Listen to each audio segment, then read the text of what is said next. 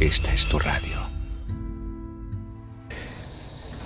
¿Cómo los cristianos podemos asegurar nuestros bienes y dejar herencia? Sin caer en ese movimiento de la pseudo prosperidad, ese movimiento herético con su énfasis desmedido en el individuo y su bienestar material, debemos decir que sí existe un interés en Dios de, en que prosperemos y hay muchos principios bíblicos que nos dan una sana garantía de cómo hacerlo, incluso bendecir a nuestra familia que se nos ha dado a cuidar. Y este es uno.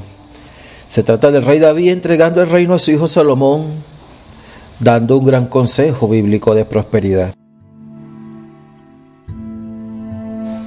Primera de Crónicas, capítulo 28, versículo 8. Así que ahora, con Dios como a nuestro testigo y a la vista de todo Israel, la asamblea del Señor, les doy este encargo.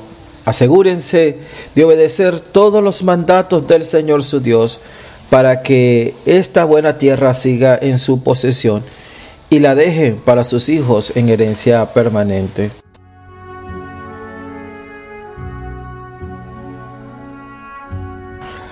El pastor doctor José de Olivares nació en Mateo, California. Es el pastor del Tabernáculo Bíblico Seguidor de Jesús desde sus inicios. Además es fundador y director del Colegio Reformado de Teología de Long Island, Nueva York, que ahora cuenta con extensiones en Massachusetts, España, Italia, El Salvador. Él dijo una frase que pone en equilibrio lo que es el tema de la prosperidad. Él dice que la prosperidad no es evidencia del favor de Dios y la pobreza no es sinónimo de una maldición de Dios. La gloria de Dios es Cristo, no cosas. El rey David está entregando la herencia de su reinado a su hijo Salomón, le da el consejo quizás el más importante de toda su vida a su hijo y que garantizaría la estabilidad, prosperidad y trascendencia de su reinado. Principio que también debemos aplicar en nuestra vida como mayordomos, padres, pastores, etc. ¿Cuál es ese consejo? ¿Cuál es el secreto de la estabilidad, prosperidad y trascendencia?